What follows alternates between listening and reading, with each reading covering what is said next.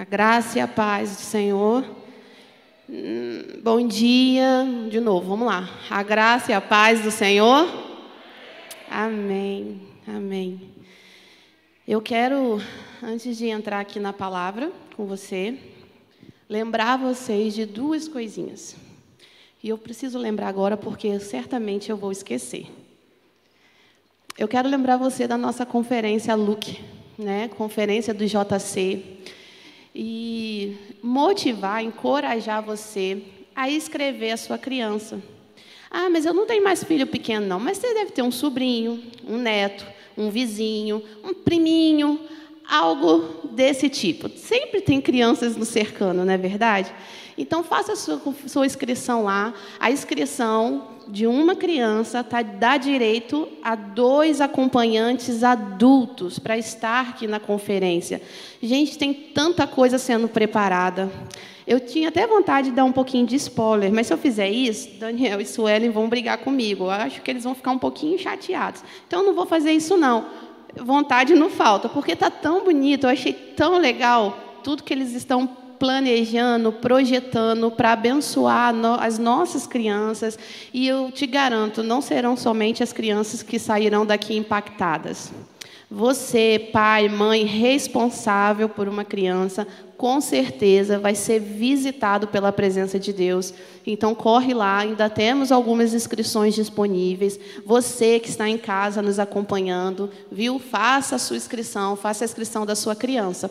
E domingo que vem, nós teremos um domingo de ceia. É dia de ceia. Então, esteja aqui. Provavelmente no domingo que vem precisará de fazer inscrição. Não é isso, gente? Domingo da ceia tem que fazer inscrição? Não recebeu essa informação? Tá. Então, a gente deve mantê-los informados durante a semana sobre isso, mas domingo que vem é dia de ceia. Se prepare para esse tempo e esteja aqui conosco. Mesmo que não no presencial, você que está, que é a igreja, segunda igreja online, nos acompanhe por aqui. Amém? Bem, eu queria compartilhar uma palavra com você, que está ali, o tema. Já está? Tá. Eu sou muito ruim para dar tema, eu não tenho, eu tenho muita dificuldade com isso. Mas se eu pudesse dar um tema, o tema é aquele ali, ó, comprometidos por algo maior. E a palavra de Thaís foi tão boa no ofertório que nós poderíamos ir embora, nem precisava de mensagem, não é verdade? Eu já recebi a minha parte aqui. Mas eu tenho que falar alguma coisa, então vamos falar alguma coisa. Eu queria compartilhar, queria que você abrisse a tua Bíblia, você que está em casa, você que está aqui no Evangelho de Lucas, Lucas 5, e nós leremos os 11 primeiros versículos. Lucas 5, de 1 a 11. Esqueci de alguma coisa, Pablo? Não, né? Tá bom, obrigada. Podemos ler? Diz assim: Certo dia, Jesus estava perto do lago de Genezaré e uma multidão o comprimia de todos os lados para ouvir a palavra de Deus.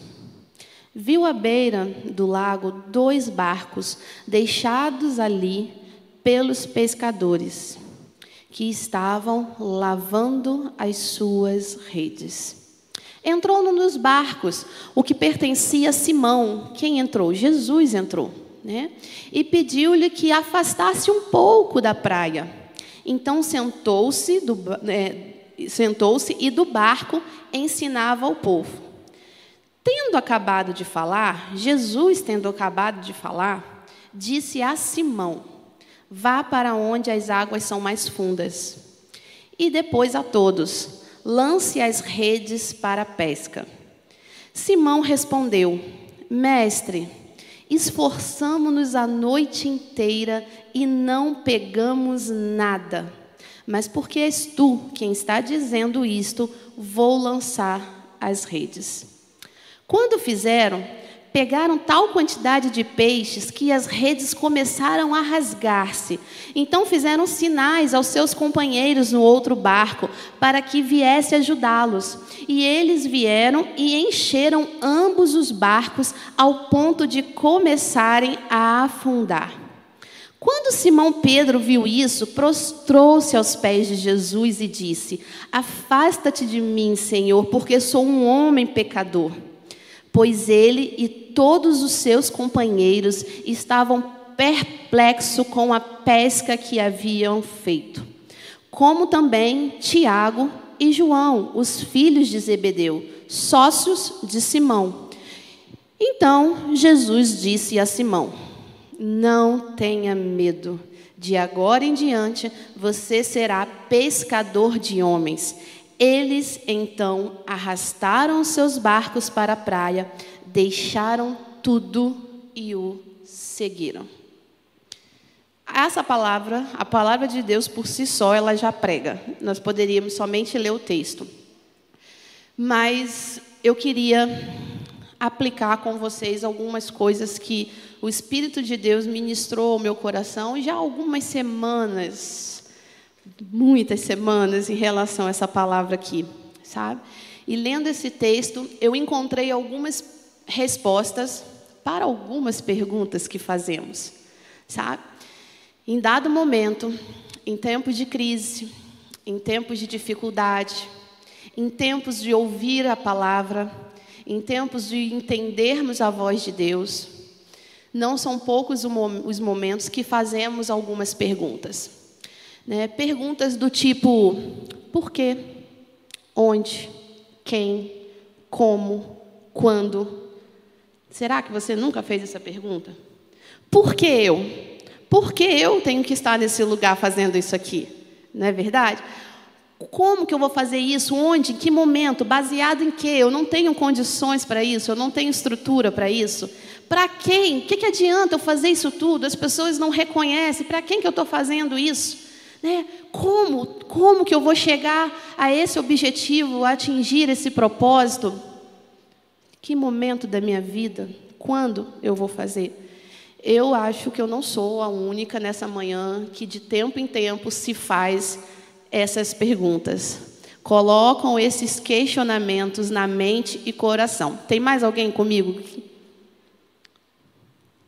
Pois é. Não é verdade? Nós temos ouvido aqui falar sobre visão. O tempo todo nós falamos de visão. E a visão tem a ver com o propósito a ser atingido, gente.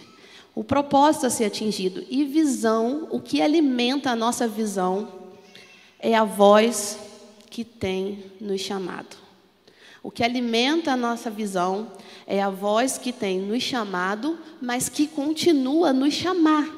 Porque essa palavra é para aqueles que já disseram sim e para aqueles que estão na dúvida de dizer o sim. Sabe? Nós precisamos entender que a nossa, a nossa vocação, a nossa visão, a visão que Deus nos entregou, ela é alimentada pela voz que decidimos escutar, pela voz que decidimos ouvir. E sabe, nesse texto aqui nós encontramos essas respostas. Nós encontramos a resposta pelo qual, pelo motivo de dizermos sim, porque existe algo maior. Somos comprometidos por algo maior. Maior do que a sua mente possa entender, do que os seus olhos possam ver, do que o seu coração possa sentir. E é sobre isso que eu quero falar com você.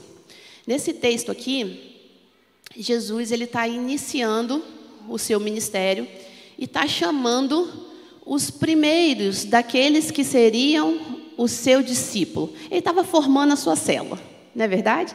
Ele chama aqui, se você, acho que João relata sobre isso, e você vai ver, ele chama Simão, chama André, chama Tiago, aí depois ele chama é, Levi lá na frente, e acho que eu falei um pouquinho sobre isso essa semana no Bom Dia, o chamado de Levi, né? Deus está me chamando para alguma coisa.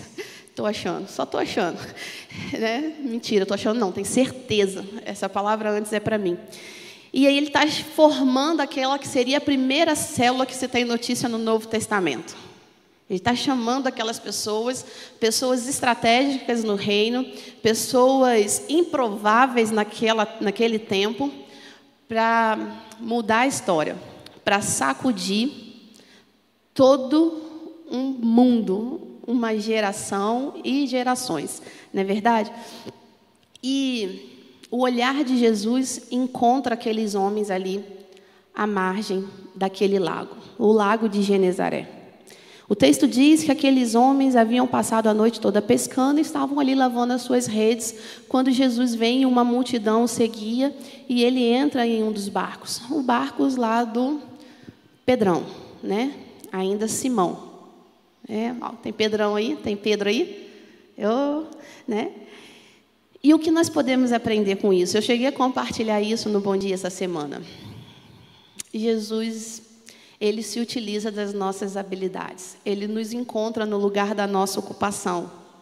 Então, eu queria que você entendesse que aquilo que você faz hoje é somente expediente, matéria-prima que Deus vai se utilizar para que o propósito dele seja firmado em você. Ok? E o nível, quando nós entendemos o nível e a grandiosidade desse comprometimento, desse envolvimento, somos conduzidos por esse algo maior. E dentro desse texto, para responder essas perguntas que eu falei com você, por quê, onde, como, quem, quando, eu encontro quatro P's. O quatro P's que você precisa assim cravar na sua mente, no seu coração, para todas as vezes em tempo de crise ou medo de dizer o sim, você possa se apegar a esses P's e, e saber o porquê você está sendo chamado e qual é o nível do seu comprometimento. Bem, o primeiro P que eu encontro nesse texto, ele fala sobre propósito maior. É o primeiro P. O texto diz assim: Tendo acabado de falar à multidão, ele disse a Simão: Vá para onde as águas são mais fundas. Propósito maior, gente, tem a ver com intenção do alvo que se deseja atingir, alcançar. Existe um propósito maior, mas nós precisamos considerar algo. Esse propósito maior, em dados momentos, ele vai diferir do propósito do nosso coração. Sabe, nós precisamos destacar que o propósito que nos é apresentado no texto é um propósito planejado não pelo coração do homem, mas pelo coração de Deus. Existia um propósito ali, existia um propósito daqueles pescadores de é, fazer uma boa pescaria. Existia um propósito de sobrevivência, porque a pescaria, a boa pesca naquele tempo, dependeria a sobrevivência deles, não é verdade? Existia um propósito, mas existia um propósito maior que nascera no coração de Deus. E eles estavam sendo chamados para esse propósito maior.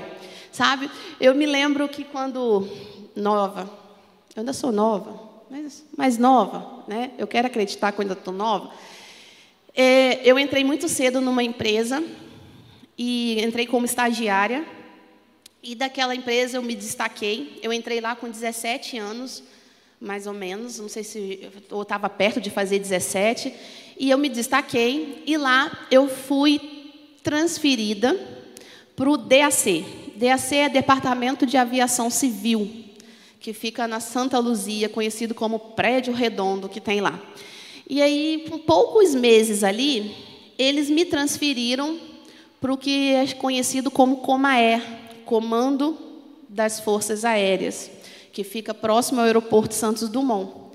E quando eu fui me envolvendo naquele ambiente, surgiu no meu coração um propósito. Eu queria ser militar. Eu ali estava como uma é, efetivada, eu era contratada dali.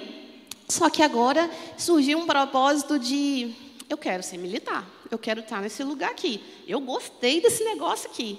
Né? Peguei toda a documentação, peguei os papéis de informação e eu projetei tudo. Bem, eu falei assim, eu vou entrar, vou fazer prova para cadete, porque é mais fácil para você entrar, a prova é mais tranquila. Depois, lá dentro, aí ninguém me tira. Eu vou estudando, vou fazendo prova e vou crescendo lá dentro. Né? Então, existe um propósito. Alguma coisa errada no meu propósito? Nada errado no meu propósito, não é verdade? Nada errado. Mas eu conheci um jovem rapaz lá dentro, e aí, gente, foi quando o meu propósito começou a ser frustrado. Né? Mas Deus frustra os nossos para que o dele possa vir, porque existe algo maior. E acho que um mês e pouco a gente estava namorando, eu fui pedida em casamento. E eu tinha que escolher entre o sim e o não. Por quê? Porque para que eu fizesse a prova, eu não poderia ser casada. Mulher casada não podia. Eu não sei se agora pode, mas não podia. Né? Só que aquele tempo você vai dizer assim, mas por que, que você não fez a prova primeiro e depois se casou? Porque podia ter feito isso, né? Um ano e meio depois, dois anos se casar, depois, não sei, dizer o sim para esse casamento, esperar a prova, não sei. Porque naquele mesmo tempo, onde estava sendo gerado um propósito meu, no meu coração, foi o mesmo tempo onde eu fui alcançada por Jesus. Foi naquele mesmo período e tudo aconteceu junto. Tudo aconteceu junto. Então, humanamente falando, eu não tenho explicação para você o porquê que eu não esperei é, fazer a prova, entrar, conquistar os meus objetivos. Humanamente falando, eu não tenho resposta, mas você já entendeu isso. Eu não preciso nem discorrer mais sobre isso, porque existia um propósito maior para minha vida sabe? E a qualquer propósito lindo, grandioso que me dava a condição de sobreviver ali era menor comparado a esse propósito maior que Deus tem para mim, para você. E eu confesso assim que eu casei, eu fui e sou feliz no casamento e vou continuar sendo, mas durante alguns anos eu carreguei algumas frustrações, não sobre o casamento, mas por que, que eu não esperei? Eu podia ter feito a prova primeiro, carreguei isso, até que eu pudesse entender que todas as coisas cooperam, até que isso pudesse ser assentado na minha mente e coração. Está aí para você uma frase de William Shakespeare, que ele diz: Todas as graças da mente e do coração se escapam quando o propósito não é firme. Todas as graças da mente e do coração se escapam quando o propósito não é firme. E sabe, os nossos propósitos falham, frustram, mas o propósito de Deus não pode falhar. Não existe possibilidade de. E o propósito que ele tinha para a minha vida, para aquela que seria a família dele, era muito maior do que qualquer boa intenção do meu coração. Existe um propósito maior, sabe? Existia um propósito para aqueles homens. Uma boa pescaria garantiria a eles a sobrevivência, mas o propósito maior nos garante vida plena. Não fomos chamados para sobreviver. Não fomos chamados para sobreviver. O propósito dele sempre nos conduzirá a águas mais profundas. Sabe? O raso não é o lugar que Deus tem para mim e para você. O raso não é o lugar. Sabe? Pode ser muito bonito. Pode ser muito bonito que o meu coração almejava naquele tempo, mas é raso. É raso, porque só me dá condições de sobreviver. O raso fará você sobreviver, não fará você ir a águas mais fundas, a mudar de nível. Não fará. E eu sei, e sabe por que eu sei? Porque, queridos, deixa eu falar uma coisa para você. Deus conhece o meu coração melhor do que eu mesma. Isso é fato, não é verdade? E se eu tivesse estabilizada, com o meu salário estabilizado, com toda a garantia que a vida militar podia me dar, eu certamente não estaria aqui hoje. Seria muito difícil de dizer não para uma estabilidade. Eu ia permanecer em águas rasas. Eu iria permanecer em águas rasas. Realmente, gente, era muito importante para aqueles homens. Uma boa pescaria garantiria a eles sobrevivência, mas só o propósito maior daria a eles vida plena. Só o maior, propósito maior daria àqueles homens satisfação e alegria. Deus tem algo muito maior. Só o propósito maior completaria a falta do coração. Nós temos sempre uma lacuna, uma falta, que só pode ser preenchido por um propósito maior. Só pode ser preenchido por aquilo que Deus tem estabelecido para mim e para você antes mesmo da fundação do mundo. Existe um propósito maior. Jesus, antes de levá-lo àquelas águas mais profundas, ele dá um vislumbre, um vislumbre do que os aguardava. Sabe? Ele chama aqueles homens para um propósito maior. Aqueles homens diz sim, porque permite Jesus entrar no barco e vai, né? Mas ele dá um vislumbre. Note que no texto, antes que Jesus mande Simão e as águas mais profundas, ele pede que ele afaste um pouco o barco da praia. Primeiro existe um afastamento. Ele afasta um pouco. E você já viu quando você quer ver um, um quadro que você pendurou, um defeito na parede? Você olha de perto? Não. Como que você faz? Você se afasta para olhar, para ter a visão do todo. E Jesus fala isso, ó, se afasta. Tenha a visão do todo. Eu vou dar a vocês um vislumbre. O texto diz que Jesus ensinava aquele povo, mas a pergunta que permeia o meu coração é: será realmente que Jesus estava ensinando só aquela multidão que estava à margem? Claro que não. Deus não perde viagem. Ele não perde viagem.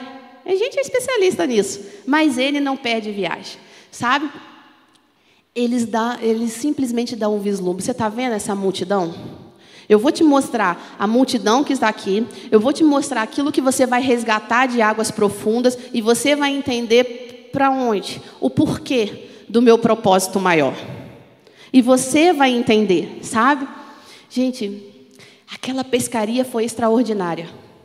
Aquela pescaria foi extraordinária. O texto diz que dois barcos quase afundaram, tamanha quantidade de peixe. Mas era muito menor. Era muito menor era muito menor em relação a esse propósito maior que existia. Entenda o porquê você está sendo chamado. O porquê Deus está te chamando, te colocando nesse lugar. Porque existe um propósito maior. Quando entrar dúvida no seu coração, quando entrar incertezas no seu coração, você lembre-se: existe um propósito maior. E eu faço parte. Eu tive o privilégio de fazer parte desse propósito, sabe? E Jesus dá aquele vislumbre para eles do que seria, do que seria o movimento de Deus através daqueles homens. O único propósito, queridos, que realmente vale a pena, que nos dá sentido, sentido e nos torna bem-sucedidos, é o propósito que vivemos em Deus. Tem um, um, um autor de uma frase que eu também gosto, Benjamim de Israel. Benjamim de Israel, ele foi, ele era um judeu convertido. Ele se converteu, não se me engano, é século, acho que 17, 18, eu não sei mais ou menos, convertido na época da reforma protestante. Vocês lembram da reforma? Logo em seguida, enquanto acontecia a reforma protestante né, na Alemanha, acontecia também na Inglaterra com a igreja anglicana. E ele se converte nesse período na Inglaterra, Benjamin de Israel, e ele diz essa frase que está aí para você: O segredo do sucesso é a constância do propósito. O segredo do sucesso é a constância do propósito. Não queira ser bem-sucedido sobre propósitos inconstantes. Só existe constância quando o propósito está firmado nele. Queremos ser bem-sucedidos em nossos próprios propósitos, na força do nosso braço, e no nosso braço não há constância. A constância só existe em Deus. Só existe em Deus. Pode parecer num primeiro momento que lugar de segurança e constância é permanecermos em terra firme. Sabe? lugar onde damos pé, lugar onde temos controle, porém no reino de Deus, viver em constância é se lançar a águas mais profundas, é nos comprometermos com esse propósito maior. Parece loucura para aquilo que Deus está te chamando? Parece loucura fazer o que você faz? Não é não. Você vai ser bem sucedido tem sucesso nisso, porque a constância está no propósito que é firme nele, o seu propósito está firme nele, então saiba que você vai ser bem sucedido. Propósito maior. Mas eu encontro um segundo P nesse texto. E ele se chama palavra maior. Se existe um propósito maior, existe uma palavra maior. E o texto diz assim: Mas porque és tu quem está dizendo, isto vou lançar as minhas redes. Esses homens eram pescadores, eles eram pescadores experientes. Eles haviam a noite toda tentado pegar peixe e não pegou nada.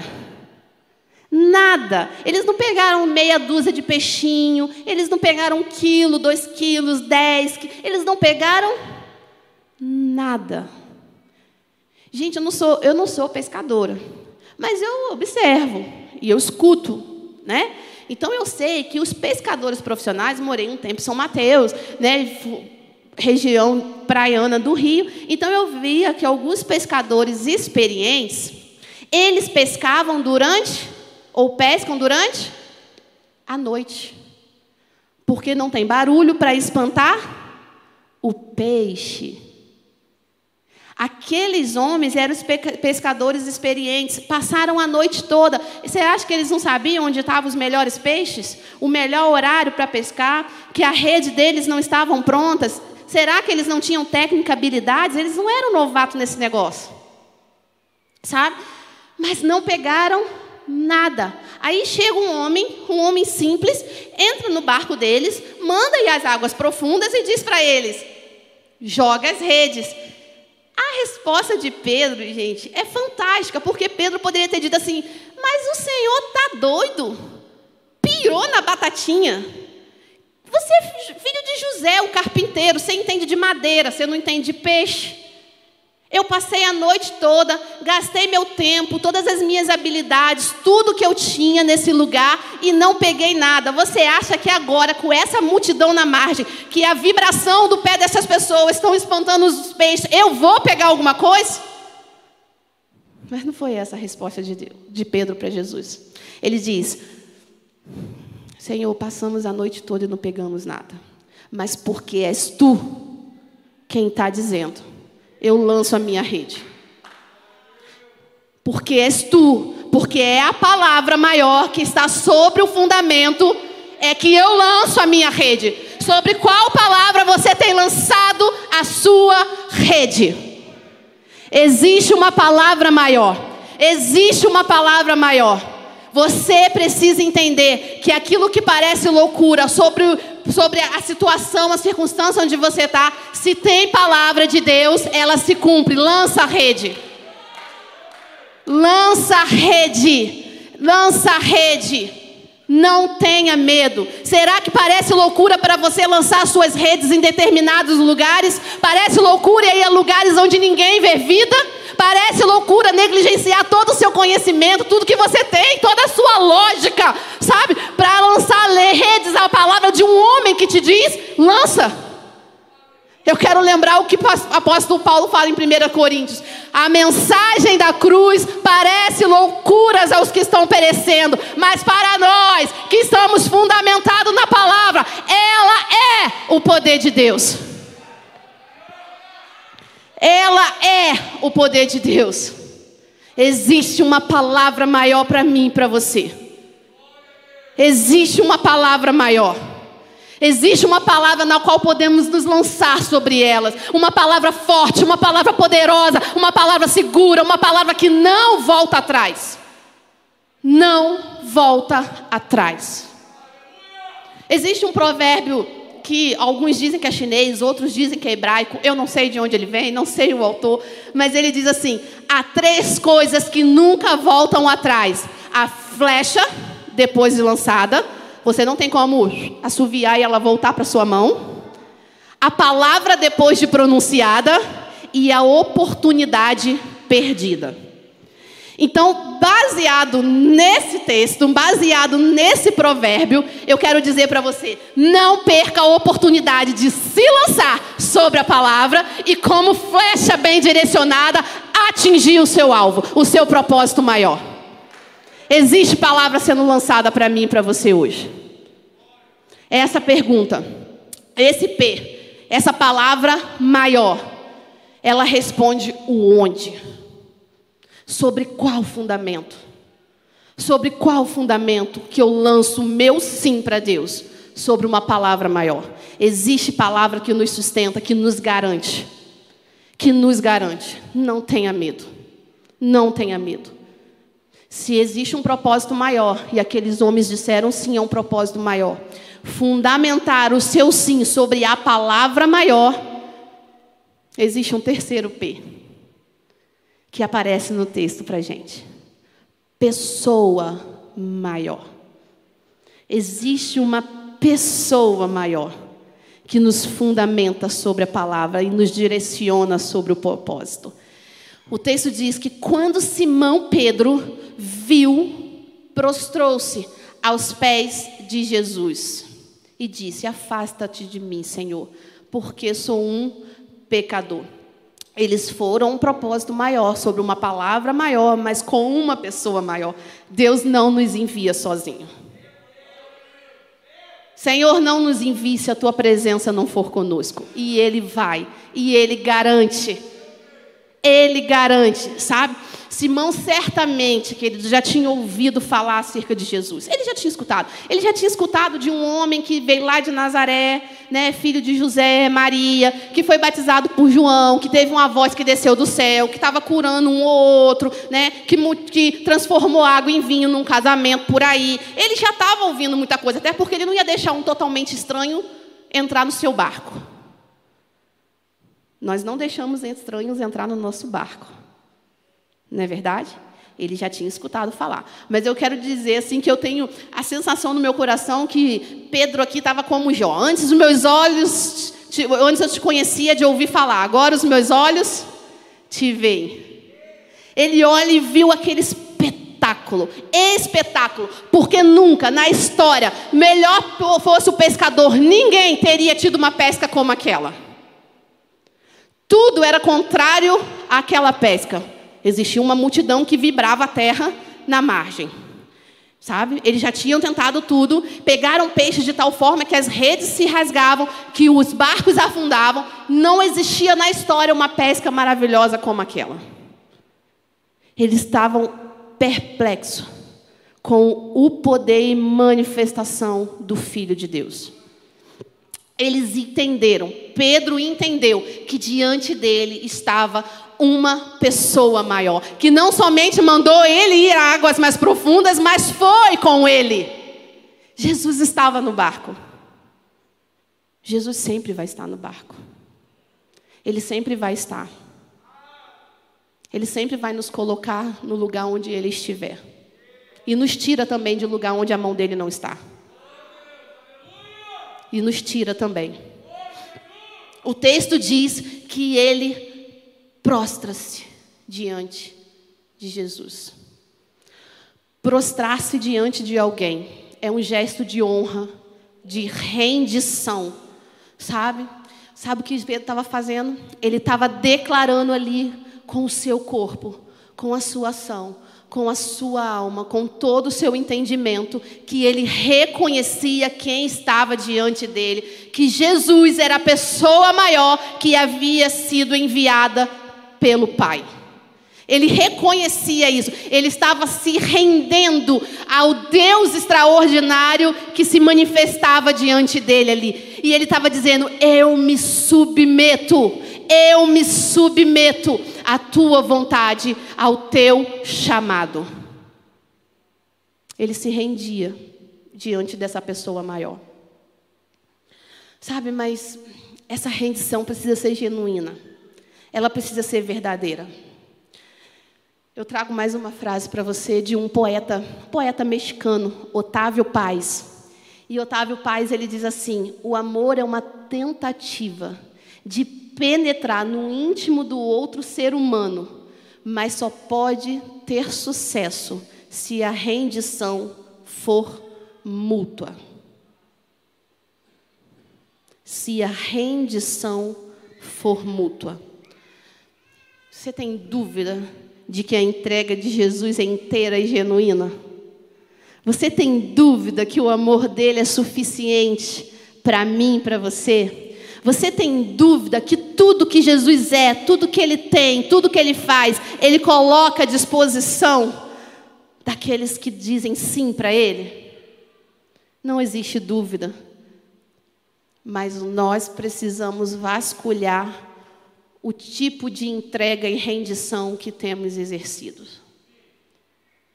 Para que esse amor, que é suficientemente bom, perfeito, possa fazer, ter sucesso em nós, na nossa vida, a rendição precisa ser mútua. Jesus se entregou por inteiro, nos amou primeiro, sabe? O seu amor nos penetra, o seu amor nos atravessa, nos alcança. No entanto, é necessário nos rendermos a esse amor. Estamos rígidos demais. Estamos rígidos demais. Eu me sinto tantas vezes rígida. Tantas vezes eu me vejo rígida, sem condições de me curvar sem condições de me curvar, tentando fazer do meu jeito, não me entregando a esse amor, não permitindo que esse amor me atravesse. Nós precisamos nos render. E a tentativa de Satanás é nos manter rígidos rígidos para que a suficiência desse amor nos mantenha distante do propósito. Nos mantenha distante do propósito. Curve-se a esse amor. Experimente, experimente o sucesso, o segredo de uma rendição multa diante dessa pessoa maior, que nos ama de forma incondicional apesar de ser quem somos, apesar de fazer o que fazemos. Ele garante, ele vai com você. Ele vai comigo. Ele não nos deixa só. Mas por último, o nosso último P. Propósito maior, palavra maior, pessoa maior e projeto maior projeto maior. Diz assim o texto: Não tenha medo. Jesus fala para Pedro: Não tenha medo. De agora em diante, você será pescador de homens. Eu vou encerrar a palavra, mas eu quero dizer para você que esse, pro, esse projeto maior, essa frase, ela responde o quando e o como. Porque o texto diz: de agora em diante, o tempo é hoje. O seu passado você não volta. Para de se prender aquilo que foi. O seu futuro nunca vai chegar, porque enquanto você ficar esperando lá na frente, quando chegar não é mais futuro. Você nunca chegará no seu futuro. É o presente que Deus faz. Mas quando que eu tenho que me comprometer, que eu tenho que me envolver, que eu tenho que parar de dizer não? É quando meus filhos crescerem, é quando eu terminar é, a minha faculdade, é quando o meu emprego estiver mais controlado, estiver mais tranquilo. Não, é agora. É agora. O tempo é o hoje. O tempo é o hoje. Mas ele responde também o como. Como, sabe? Nós precisamos entender que antes as nossas habilidades, gente, antes de entender o nosso propósito, de ser comprometido com algo maior, as nossas habilidades, elas são usadas para sobrevivência. Mas no projeto maior, as nossas habilidades são utilizadas para servir, para nos dar vida plena a mim e a quem está do meu lado. Como que eu vou atingir o meu propósito? Estabelecendo um projeto maior sobre a minha vida. Como que eu vivo, sabe? De que maneira eu vou atingir esse propósito? Como eu vou chegar lá? Usando as suas habilidades. Quer ver? Por exemplo, tem, tem arquiteto aqui? Você que é arquiteto, você tem habilidade de construção. Então construa na vida de pessoas. Sabe? Você que é costureira, que mexe com costura, tá bom. Usa suas habilidades para dar vestes novas àqueles que estão sem, estão com vestes de lamento. Sabe? Você que é padeiro, que cozinha bem, agora você vai entregar o pão da vida. Use as suas habilidades, baiano, para entregar o pão da vida. Sabe? Você que é agricultor, ah, você entende de terra, então agora você lança boa semente. Sabe? Você que é músico, os músicos Usa suas habilidades para entregar o perfeito louvor. Usa suas habilidades para entregar o perfeito louvor. Tem motorista aqui? Tem motorista de caminhão? Tem motorista de Uber aqui em casa? Ah, você agora vai usar essa habilidade para apresentar e levar pessoas a um novo e vivo caminho. Sabe? Tem professor aqui, ensina português, matemática, história. Ah, deixa eu te falar aqui, ó. Agora você vai ensinar a palavra que transforma. O como. Tudo que você precisa, tudo que Deus quer de você, tudo Ele já te deu, está dentro de você. Todas as suas habilidades foram e são dadas por Deus para que você alcance o propósito maior, para que você vá a águas mais profundas. Qual é a sua habilidade? A sua habilidade é ser mãe, então gere filhos. Gere filhos. A sua habilidade é ser pai, mostre o verdadeiro pai. Aquele que cuida, aquele que ama, aquele que restaura. A sua habilidade é consolo, dê o seu melhor abraço. Não tem condições de você não ter habilidade nenhuma. Tudo que você precisa para o sim, para a voz que te chama, já está dentro de você. Já está dentro de você.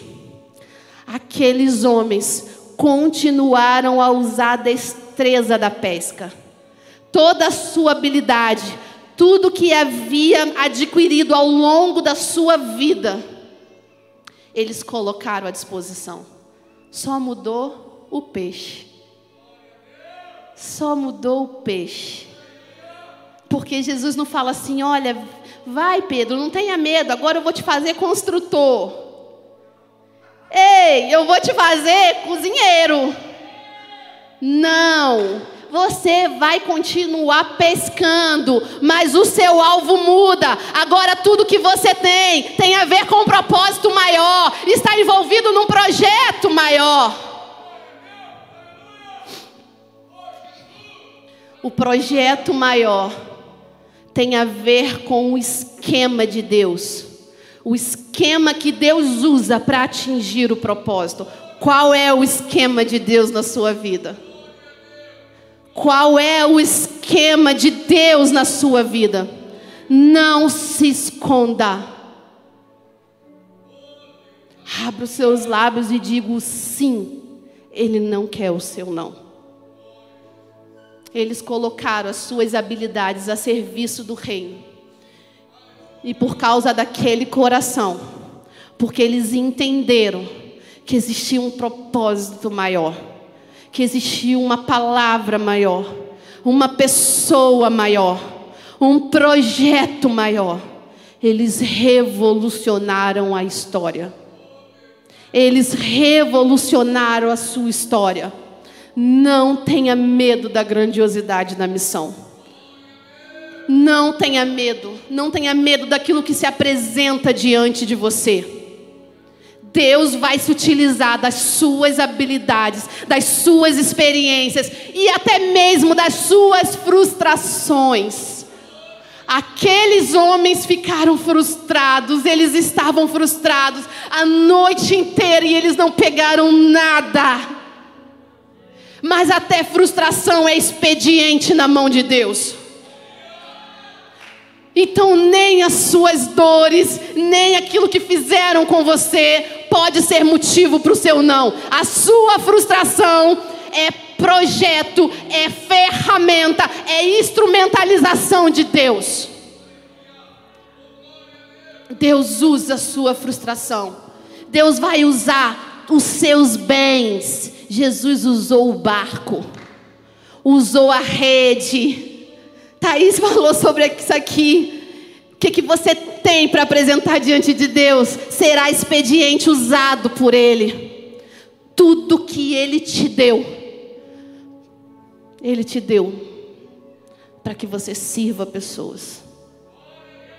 Para que você atinja o seu propósito maior, para que você resgate vidas, para que você coloque pessoas para dentro da embarcação de Jesus, para que você lance as redes e encha o teu barco de pessoas. Ele não afunda não. Ele não afunda não. Porque aquele que garante vai estar no barco. Tem espaço para mais um. Tem espaço para mais pessoas. Sabe? Você deseja ser pescador de homens? Você coloca suas habilidades hoje diante do rei, daquele que te chama, daquele que vai continuar a te chamar, que vai te manter firme todos os dias. Quando você balançar, porque eu balanço, você não vai balançar, todo mundo balança, mas não vai quebrar. Não vai quebrar entregue-se, comprometa-se e sirva por algo maior.